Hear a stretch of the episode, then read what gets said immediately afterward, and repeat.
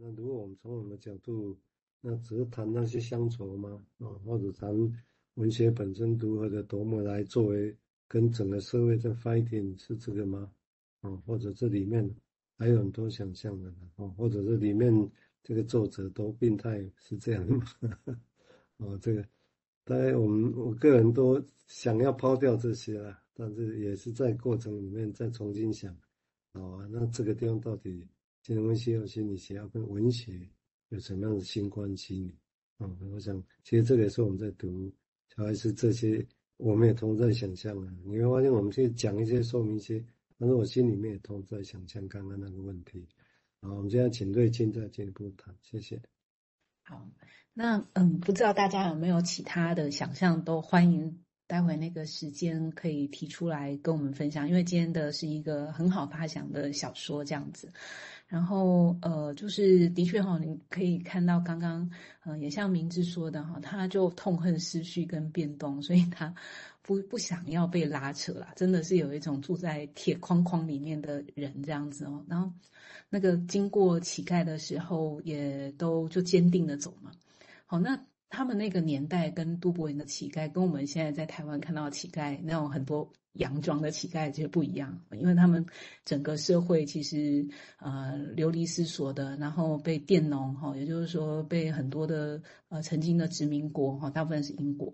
好那呃弄到呢哈自己啊养不活自己的状况很多哈，那甚至后面还有大饥荒哈，很多人都变成乞丐。所以是那一种是真的会饿死的那种乞丐哈，他也不要啊、被牵扯，情感上有拉扯在其中，而且要有一种越困难他越要有一种更坚定的感觉，他不要受到吸引哈，不要受到诱惑。好，那嗯、我们可以看到，我们刚刚稍微讲到互动啊，所以他的这一种互动的方式是互动嘛，就是说，诶，他有有工作，他也有在上街，他也有。呃，去街道里面哈，好像看起来是有某一种社会互动的，可是那种互动并没有让让他很自发的去调整他的位置啊态度，好，而且也没有办法去看呐，哦，就是说他要去看看乞丐、看人，去感受这件事情，基本上他也都很很用力的把这个窗子给关起来，哈，好，那呃还有一个有趣的地方是说，诶，他写自己的自传哦。哦，他他是用一种第三人称来写，哦，就是然后而且时态是用过去式，哦，那就可以看到说他多不想要用我哈、哦、第一个人称来指称自己，就是我可能呃会变成是写第三人称，就是他或者是有一个人或者是 D 先生哈、哦、A 先生等等的方式来说自己哈、哦，所以自己就不是自己，就是会变成一个他者的感觉，所以也是一个别人的故事。哦，那那个过去式是什么意思？因为我们，呃，文法里面，我们我们中文比较没有时态这个这个这个这个感觉，然后，但是呃，在英文里面，它那个时态蛮重要，那个某一种要表达的是一种逻辑，里面要让人家理解是蛮重要。好，那过去式我是会想到说，过去的东西像是记忆啦。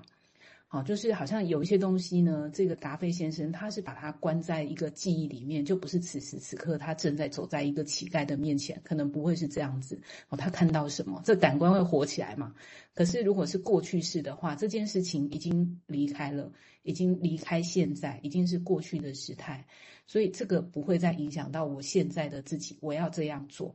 好，所以呢，就是呃，简单来说，就是有一种疏离感哈，不论是在时间感上面，或者是主体性上面哈，就是用第三人称，还有在时间感上面，都是有一种远离跟一种不接触的感觉。好，那我再接下来念短短的一段哈。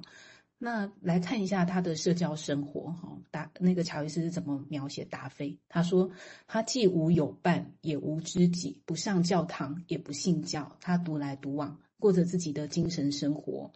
为了不伤传统礼俗，他才奉行这两个社会责任，就是圣诞节拜访，与这个墓园的这个送行哦，但除此之外，他对于现代市民社会的一切规范皆嗤之以鼻。然后他曾也曾经幻想，在某些情况下，他会去抢自己上班的那家银行，所以他在银行工作哈。但是这种情况呢，从未出现，所以日子也就变成一成不变的过下去，就像一则缺缺少冒险的冒险行动的故事。好，那我也先停在这里好了哈。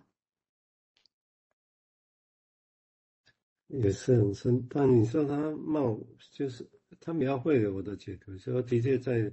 经历过他们这么严重的创伤、饥饿、匮乏，其实完整的没有。哦，那这匮乏本身之后所带来的那一种离散，哦，就是离散。那这个当然，这个我们其实是从上次读乔艾斯的那另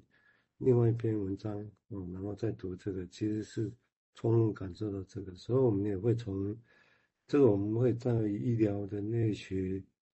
里面我们会去谈这个议题，也就是说，我们先前也提过，我们一般大部分在处理问题、看问题都是矛盾、冲突、互相暗杀这种冲突。那有时候有一部分其实是匮乏，就是匮乏就是没有饿，肚子饿，没有没有没有马铃薯就是没有匮乏。但是真正的匮乏就是空空空洞，我们一般都这样来理解空洞跟匮乏。但是很早空洞是这样的，那空洞是很不安的。哦，就好像他这里当然现在在描绘这种东西，好像在描绘安静空洞这种感觉。但是你知道背后其实不这种空洞里面是很多复杂的东西在里头，很多心理的碎片物质感觉。其实那是一种离散的哦，就让他们其实是就是坠地以后这个四散四散哦，所以这个几个层次的问题让大家知道哦，离散这个题我们慢慢会去发挥哦，因为这个其实是蛮。贴近临床，也来解释这些事情。除了矛盾匮乏之外，我让这个离散空洞里面的风吹沙了，感觉像是这样。好，我们现在请明志再谈谈他想法，谢谢。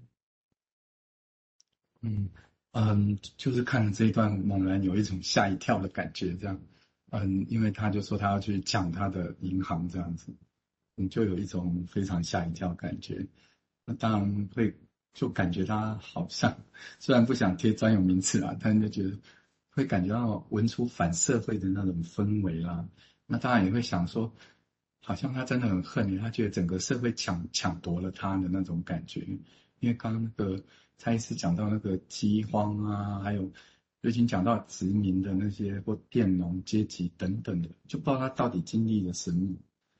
然后他如果真的把这个付诸行动来讲。有时候会想，我们当然会想要有一些社会事件发生的时候，呃，给我们每一个人造成的冲击非常的大。哎，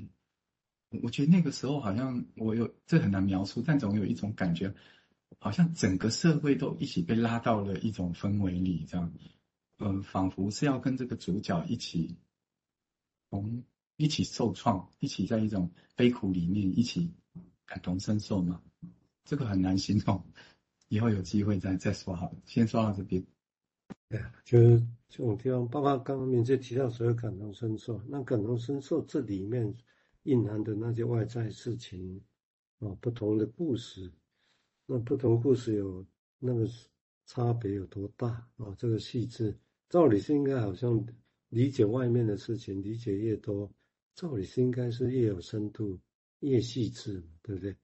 啊，就一个人受创伤那个程度到底是怎么样，跟脉络的关系是什么？只是的确我刚刚提过，就是说我们在做这行业，也是现在回头来想，我觉得好像是是需要重新再想想，啊，不然我们很快把它定义啊，这个叫创伤。好，我们一找到眼睛的创伤，然后就马上要开始心理工作，就忽略掉他那个创伤 A、B、C、D 这个创伤，他们之间搞不好不同样的深度，不同样的强度。啊，这个理解其实我觉得对另外要去理解另外一个人啊，那种深度啊，没有细腻的程度啊，没有这些细腻的程度，我觉得也很少存温度了。这我个人的感觉是这样。啊，所以这个东西怎么样去想，我觉得也是从试着从这个文学对我来讲，好像也就文学突然也喜欢很久了啊，但是慢慢的现在在看，突然发现，哎呦，对啊，他他好像 这个道理很重要哦，这我个人的感觉了哈。好，我们现在请瑞金再谈谈他的想法，谢谢。嗯，好，那那个刚刚这一段小小的一段哈，然后我我是觉得他的最后一句蛮呃，就是描述这个蛮蛮蛮让我印象深刻，就是这是一则缺少冒险行动的故事，好冒险啊，那冒险对大家来说是一个什么状态、什么概念呢？好，冒险是一种投注嘛，好